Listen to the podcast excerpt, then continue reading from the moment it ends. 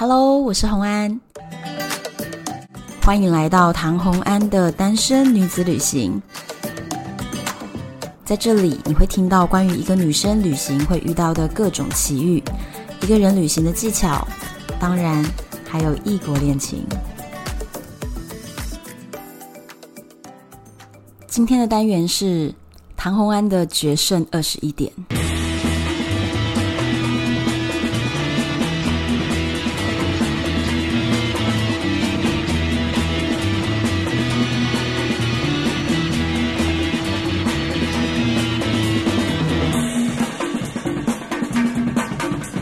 又回到了算牌的单元。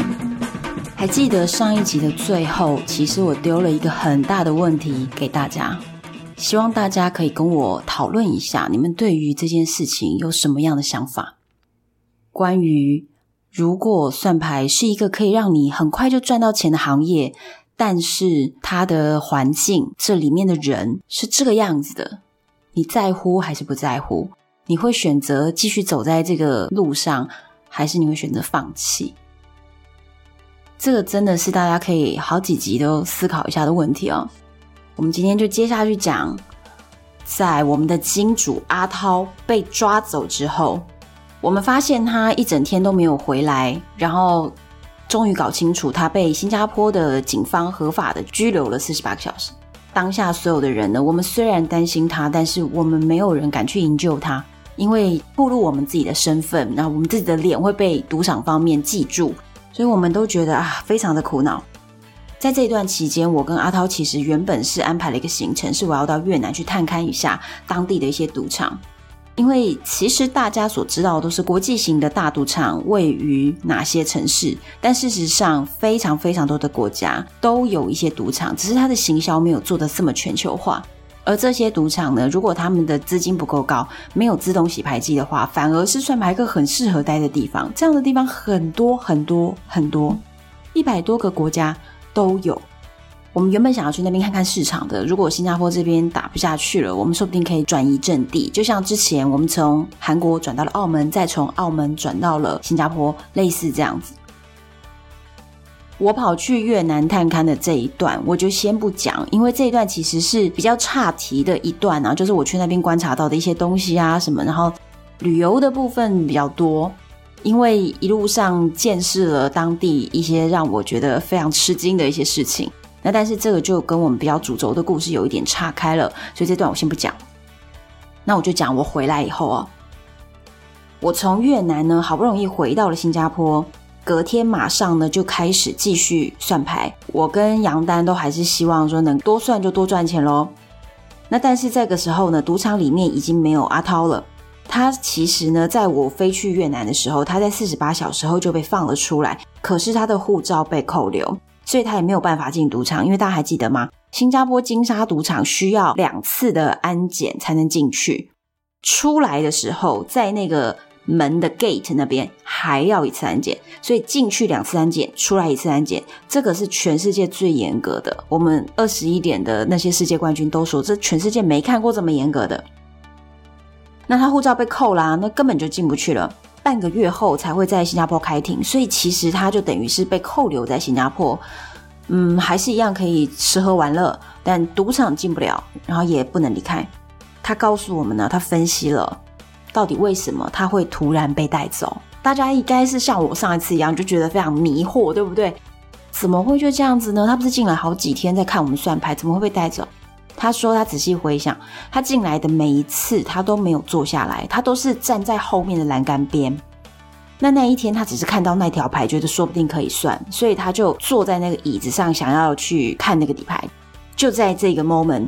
桌子周边的监视器，它的扫射范围、人脸辨识的范围，就是在坐着的赌客，所以他一直站着都没有被发现，是这个原因，就是因为桌上的那座位的范围内才会有人脸辨识。那，他为什么会被移送警方？我不想不透啊，因为照理说列黑名单是没有犯法的哦，为什么会被警察抓走？后来我们知道这个原因了，因为呢。他之前被列了黑名单，等于是金沙赌场已经很明确的告诉他说：“我不欢迎你这位客人。”可是他又再来了，对不对？所以他真正被移送的原因跟算牌什么这个无关，而是你擅闯私人领域。新加坡金沙赌场是用擅闯私人领域这一条把他送到警察局去的。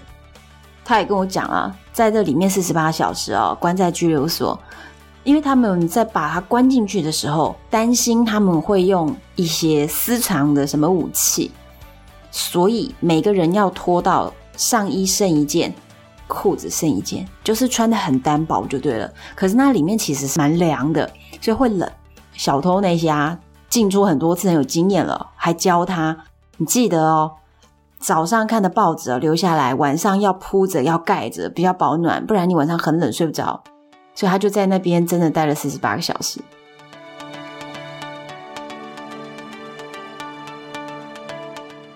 还记得上一次我有讲啊，新加坡金沙赌场每周三都会列一批黑名单。我问了，最近一周所列的黑名单是谁？啊，竟然是冯先生诶！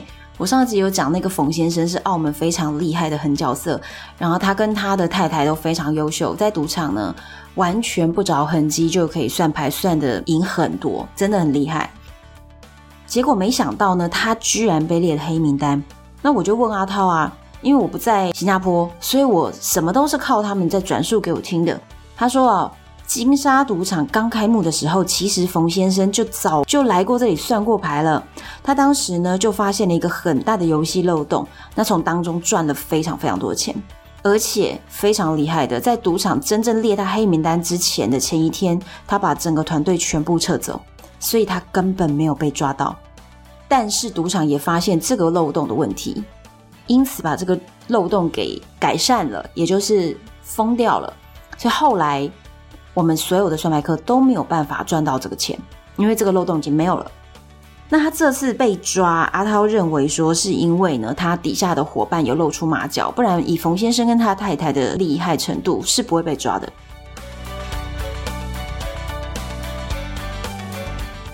那我也就想到，哎。上个礼拜我不是有讲吗？我跑去找凯蒂，问他他被列为黑名单当天到底有没有更细节的一些资讯。虽然他啰啰嗦嗦的讲了一大堆他跟凯根的恩怨，但是呢，总有一些细节我是可以从他的经验里面获得。他说他当天啊一进赌场，他就有发现，哎，奇怪。为什么幸运期的这个桌子的区域呢，多了好几位黑衣人的西装主管？你一看就知道他是那种普通发牌团队的更上一阶的人。多了好几位，平常是不会这样的，所以他也觉得怪怪。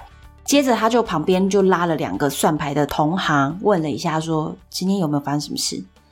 其他两位同行都说没事啊，这些没问题。那他就觉得诶有点怪，他还是找了一张桌子坐下来。没想到他一坐下来哦，发牌员就停手了，不发牌了。他正觉得诶你们怎么不发啦？正在想要不要换桌，这时候突然两位保安在旁边出现，把他请到了保安室。就是这样，迅雷不及掩耳。我就问他：“那你在里面是什么事情啊？”他就说：“在里面呢，有八个保安围着他，逼他交出护照。那他一开始就大声啊，就闹啊，因为凯蒂是拿的美国护照，所以他就开始闹说：‘我是美国公民，你们别给我来这一套。’”讲到这边有没有觉得很有趣？就是呢，非常多黄种人拿美国护照的时候，然后只要一惹事，就很爱喊这一句哦：“我是美国公民哦。”超多人喜欢这样。他也是这样子闹了半小时，没办法，他们就直接跟他僵持不下，说：“你不交护照，我们就不放人，看你要在这里待多久。我们可以轮班，你就坐着吧。”新加坡赌场好硬诶，没有在跟你客气的，那就逼他签一张那个驱逐令。也就是说，你列这个黑名单的证明，上面会写你的护照啊、名字啊，然后还会有赌场经理的签名。那那样子的一张呢，他就不想签。可是他不签走不了。我说那所以你到最后你签了没嘛？他说他签了，好想看那一张。结果他居然跟我说他忘记带。哎，但是呢，凯蒂贝利黑名单的事情，我是学到了几个教训啊，大家应该可以从当中听到一些端倪。第一个就是啊，你每天进赌场，你先观察一下场内有没有主管或者是黑衣服的保安人数增多的状况。如果有的话，今天肯定有问题，就是一定要抓谁入黑名单就对了。只是说那个人是不是你？再来呢，第二个就是呢，我觉得凯蒂的情况是他已经被盯上很久了。我不禁就去回想到，你们记不记得在好几期之前，我有讲到凯蒂像泼妇骂街一样在跟别人吵架。我觉得那是他吸引赌场保安注意他的一个很重要的点。所以其实，在赌场真的是低调、低调再低调啊。那我觉得他已经被观察很久，所以一进赌场呢，他根本那一天连一手都还没下哦，一坐上桌，直接发牌员就不发了，所以他前一天早就设定一定是要抓他了。那我觉得这个是很明显的一个征兆。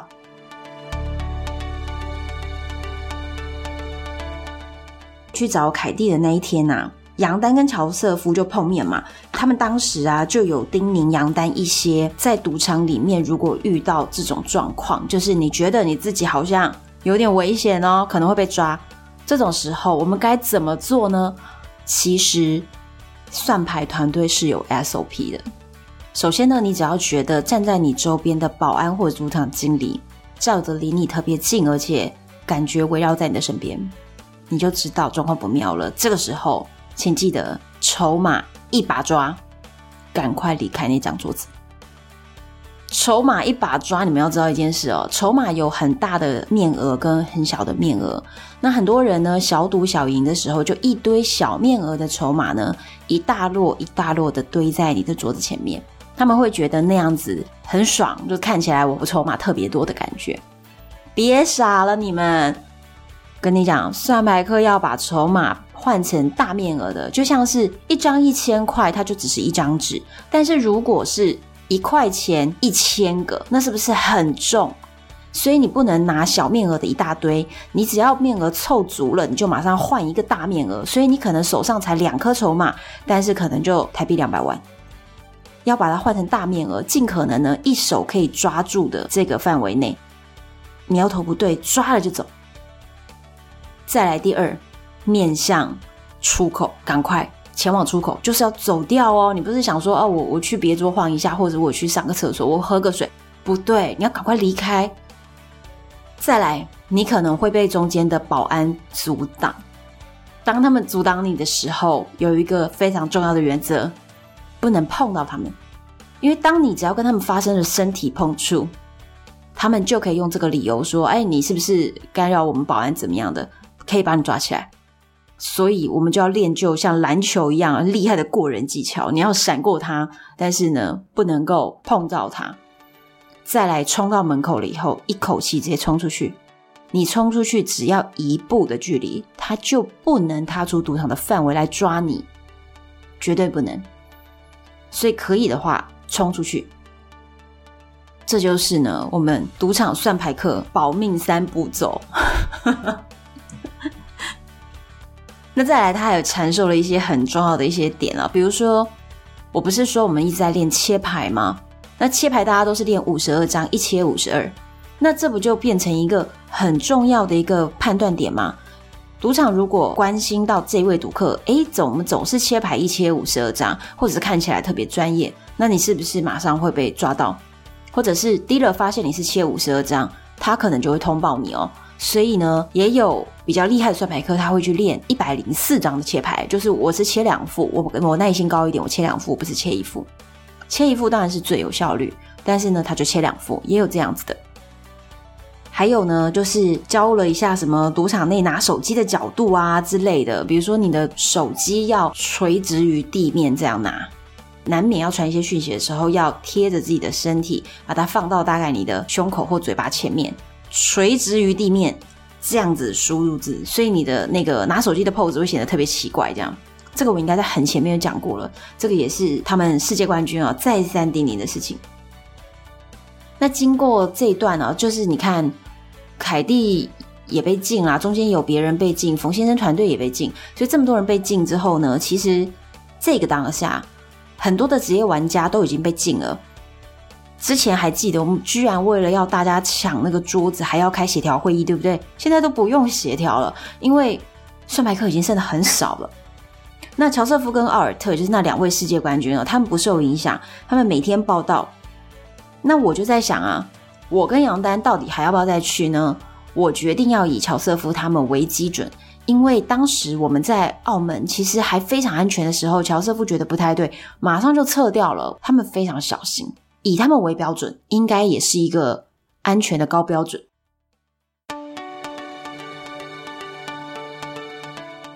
与此同时呢，我也还是在关心着我有没有办法跟阿涛去到拉斯维加斯的下一个计划。阿涛跟我们说，他手边的现金不够让我和杨丹两个人在美国所有的开销，所以他也希望能够帮我们介绍一个正在拉斯维加斯算牌的一个团队。那那个金主呢，叫做米兰，我们希望能够请米兰 sponsor 我们两个，然后让我们去加入那个团队算牌。但是呢，有一天阿涛突然来跟我讲了，他说：“哎，有人说叫我别去跟米兰开口，不要让你去拉斯维加斯算牌。”谁呀？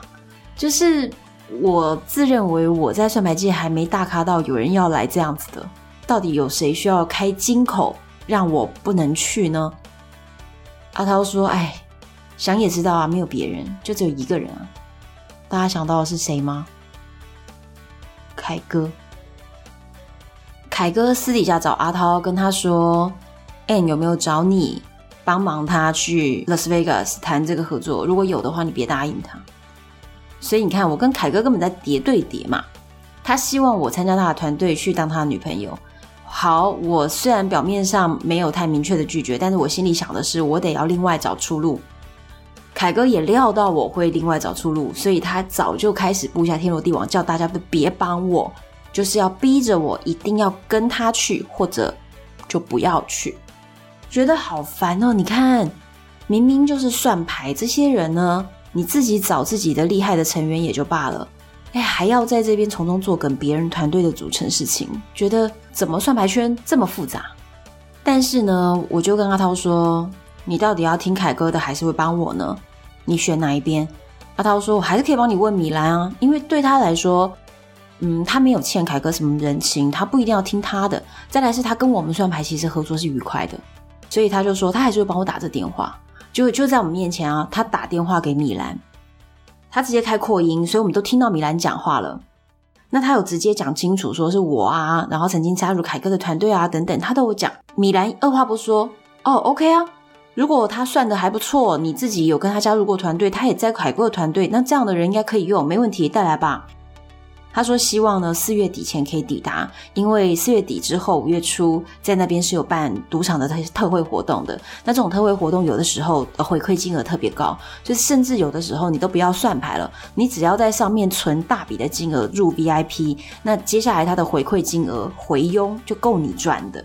那所以，我跟杨丹其实听到米兰的承诺是非常非常开心的哦。”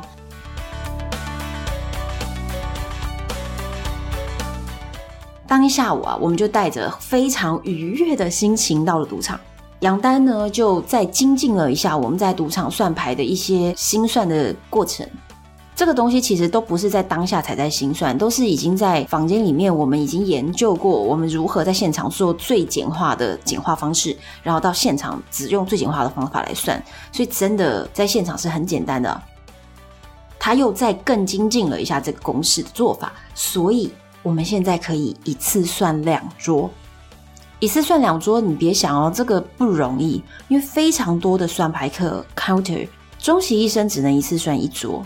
所以其实我觉得杨丹在算牌这件事情上绝对有天分的，他可以知道怎么样去优化那个数学算式，在他的指导之下，我也算的还不错，每次都可以算两桌。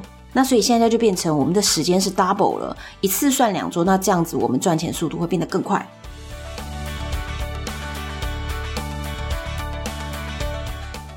其实这边可以讲到一点哦，就是很多对赌很有兴趣的人，他们的脑子都非常好，那他们心算也很快，所以他们总是会把它想到这个方向去，就是认为他们心算又快，脑子又好，适合算牌。其实以我身在这个算牌团队当中这么久的时间，我可以跟各位讲，事实完全相反。因为呢，好赌的人其实你是相信运气，对吧？那但是呢，赌桌上呢，你就会陷入了两难，因为你到底应该要按照数学公式来下注，还是依照你现在觉得哦，一条龙这个龙很旺，你要去追这个龙，会是哪一种呢？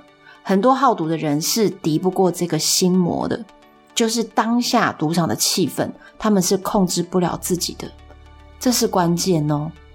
如果你今天听了这么多集，听了这个算牌的故事，听到这里，你要知道，我现在讲的这句话是关键哦。刚开始加入算牌团队的人都以为是要算得快，但其实不用。赌桌上你根本不用快，清算也不用特别难，真正要的是什么？一心多用。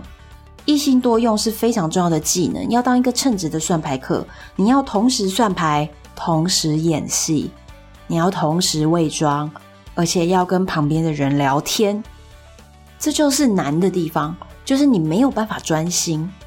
你要在不能专心的状况下还把它算对，所以并不是多厉害的心算技巧，而是要一心多用。喜怒不能形于色，而且呢，心中算的那个流水数啊，你不断不断的被聊天来打断了，你还要继续算下去。比如说喽，我们之前那个二十一点世界冠军乔瑟夫，他就是一心多用的高手，还记得吗？他之前呢，又一边喝着红酒啊，又跟 dealer 打情骂俏的啊。冯先生他就是不着痕迹，他跟他老婆两个人聊天，好像就是宠着他的老婆，但其实他都在算盘，这个就是最厉害的。再来，另外一点就是我刚刚提到，如果你当下会被那个气氛所影响是不行的，不能把筹码当钱。如果你把筹码当成钱，你会觉得哦天哪，我手都在抖了，这就就是我几个月薪水哦，这是我一年的收入，你会非常的紧张。你要把筹码。当成大富翁的筹码，就是它只是一个游戏筹码，你把不能把它当钱看。而且另外一个挑战哦，在你连续输了十笔，数学告诉你你还应该再下一注，而且这个注还要更大的时候，你敢不敢下？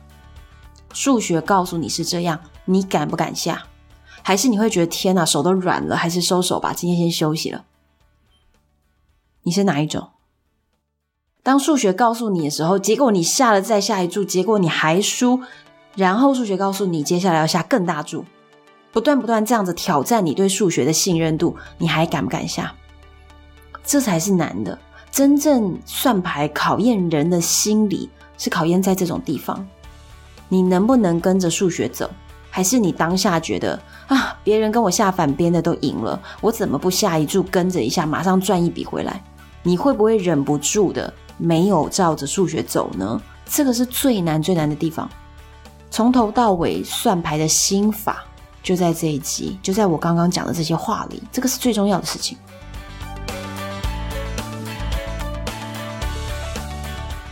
今天的故事讲到这边，讲了这么这么重要的重点，大家会不会觉得听到这里，哎，可以之后不要听了？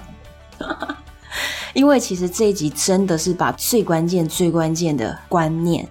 讲出来，我刚刚说的那一段，如果你真的对算牌有兴趣，在赌场里怎么赢钱，你真的有兴趣，刚刚那一段十十分钟的讲话，repeat 一百遍好吗？那个是最重要的东西，那个是算牌的核心。希望你们喜欢这个故事，而且呢，真的，我这本书啊，我已经讲到非常后面了，剩下剩下可能不到三十页。故事要讲完了，所以现在的剧情已经进入了非常的白热化，只剩几集喽，敬请期待。我是红安，拜拜。